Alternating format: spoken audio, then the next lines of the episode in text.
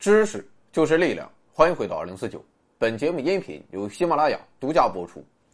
看节目送手机，还剩十二部白色的 iPhone 十一 Pro，二百五十六 G。今天再送两部，详情请查看公众号首页下方那个特别的按钮。感谢老板赏口饭吃。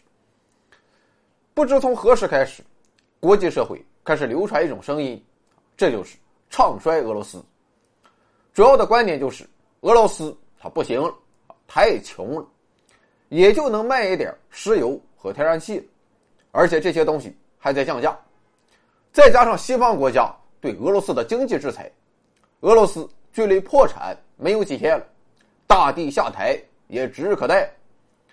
特别是个别国人啊，谈及俄罗斯，更是一种鄙视、轻蔑和嘲笑，他们嘲笑俄罗斯的外卖，嘲笑俄罗斯的出租车。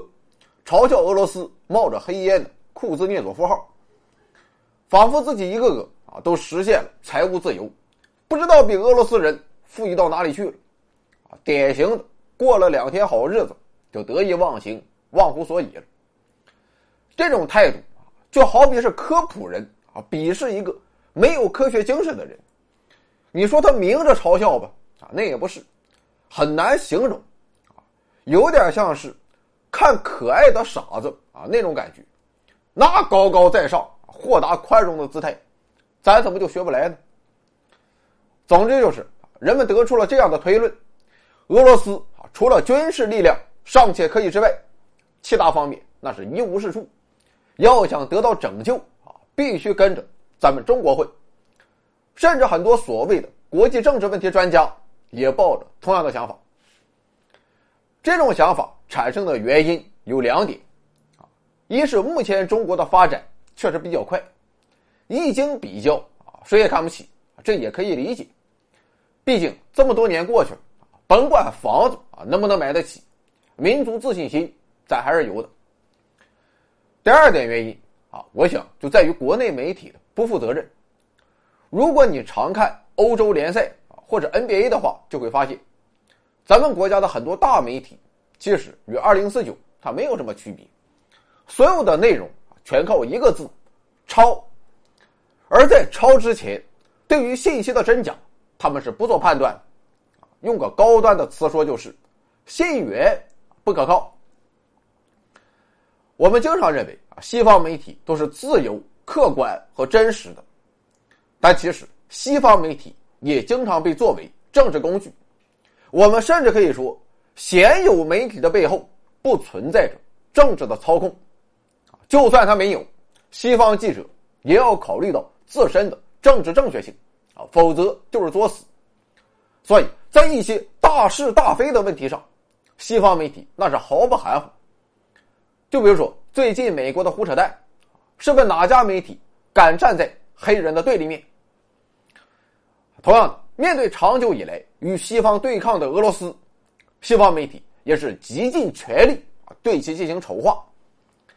就比如说，在二零一四年末，西方媒体就曾大肆报道俄罗斯人在超市排起了长队，把货架上的商品给抢购一空，啊，以此来告诉世人，俄罗斯不行了啊，老百姓就和当年苏联解体一样，开始囤货了。这些信息和照片啊，确实是真的，老百姓排队去超市。也和卢布贬值有一点关系，但是他们却忽略了一个问题，那就是那几天正好是俄国最重要的节日——俄历新年。这个俄历新年就和咱们的春节差不多，老百姓排队买东西啊，他这不很正常吗？所以说啊，看到消息，首先自己要做出判断，不能听风就是雨，然后再啊，你懂不？懂。那么唱衰俄罗斯，它到底有没有道理呢？今天我们就来分析一下。首先，客观的说，俄罗斯确实处于一个大麻烦之中，这就是国际油价的持续走低。而另一方面，石油天然气出口的收入占到了俄罗斯联邦财政收入的三分之一。在这种情况下，俄罗斯的经济确实有点乏力，甚至从二零一三年到二零一六年。出现了连续的 GDP 下行。但是如果我们把时间线啊给拉长的话，就会发现另外一番风景。那就是经历了叶利钦时代的半死不活之后，在普京执政时期，俄罗斯经济的总体趋势它是向好的，甚至可以说是高歌猛进都不为过。在一九九九年，也就是叶利钦执政的最后一年，俄罗斯的 GDP 仅为一千九百六十亿美元，而到二零一九年，俄罗斯的 GDP 为一万七千亿美元，差不多增长到了九倍。而且这还是经历了二零一三年之后的衰退。不过 GDP 啊，可能还不具有说服力。我们再看另一项数据，这就是俄罗斯的 GDP 占全球的份额。在一九九九年，俄罗斯 GDP 占全球的百分之零点六，而最近几年啊，基本上维持在百分之二的水平。相比之下，美、英、法、德等老牌资本主义国家啊，表现。它就不如俄罗斯了，像是美国啊，这哥们儿一九九九年的 GDP 占全球的百分之三十，现在是百分之二十四。英国这两个数字是百分之五点二和百分之三点二，法国是百分之四点六和百分之三点一，德国是百分之六点七和百分之四点四。我们知道国力的强弱不仅要看绝对数据，也要看相对数据。所以，此消彼长之下，俄罗斯的国力其实还是处于上升状态。有一个所谓的国力几何指标，就表明，在普京时代，俄罗斯的国力实际上增长了百分之六点五三，而在同时期，英法美德的实力都在下降。总之，就是在普京时代，俄罗斯总体上啊一直是在走上坡路，而且其进步。非常可观，这是一个俄罗斯国势显著上升的年代。至于近些年的经济波动，我觉得也不用过于担心。啊，你可以看一下日本，当年日本由于地产泡沫破裂，导致连续十年经济出现零增长，结果日本它也没有出现什么大的动荡。而俄罗斯自二零一六年开始，经过小幅的震荡之后，已经重新振作起来。除了国力显著增强之外，俄罗斯的人均寿命也在延长。一九九九年，俄罗斯的人均寿命为六十五点五岁，而到二零一八年，俄罗斯的人均寿命达到了七十二点九岁，啊，长了七岁多。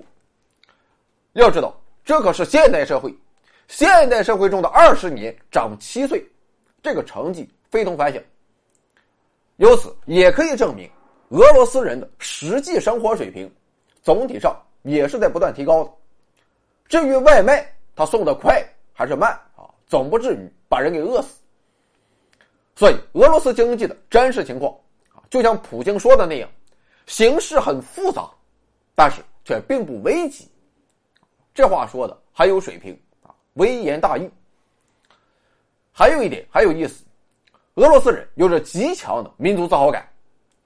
比如说，在二战中。俄奸的数量它就不多，所以如果俄罗斯经济动荡的原因是国内政客的腐败，或是国内资本家贪婪所导致的，那么俄国人可能就会揭竿而起。但近些年俄罗斯出现的经济震荡，却完全是西方国家一手炮制的。如此一来，面对外敌，俄罗斯老百姓的不满情绪反而被冲淡，大家更是同仇敌忾。对付欧美，其导致的结果就是经济震荡，国家却空前团结，这恐怕也是欧美未曾想到的。再者，从长远来看，啊，油价下行所导致的俄罗斯经济震荡，可能也并不是什么坏事。我们都听过一个词，叫资源诅咒。很长时间以来，俄罗斯似乎也陷入了这个怪圈。对此，普京啊，也一再试图降低对能源经济的依赖，但是基本上它没有起到什么效果。结果让人没想到的是，从二零一四年开始，由于国际油价暴跌，俄罗斯国内的农业、林业、轻工业、旅游业等啊，竟然自发的开始发展起来，甚至在二零一五年，俄罗斯的农产品出口收入首次超过了军火贸易收入，这使得俄罗斯成为了全球第六大粮食出口国。而且有意思的是啊，俄罗斯人非常聪明的看准了中国市场。你们中国老百姓啊，他不就是害怕转基因吗？妥了，美国那些东西，那你可不能买。在俄罗斯地大物博，所有粮食啊都是自家大粪实实在在的喂出来的。再者，至于石油、天然气贸易，俄罗斯其实也不担心。油价现在它确实不景气，但是从长远来看。他们总归还是要继续上涨。更为关键的是，低油价冲击的可不止俄罗斯一个国家，还有广大的中东石油国。这些国家的经济啊可要比俄罗斯脆弱的多。毕竟俄罗斯再不济，还是有着完备的工业体系。所以在未来的石油贸易中，中东国家未必是俄罗斯的对手。还有一点值得一提啊，你说。谁是石油贸易的最大敌人？要我说啊，就是那些个新能源。但是新能源的发展现在也是几经波折，主要问题还是成本问题。而石油价格的下降，无疑会对这些产业形成巨大的冲击。以此来看，对于未来的石油产业来说，它也是一件好事。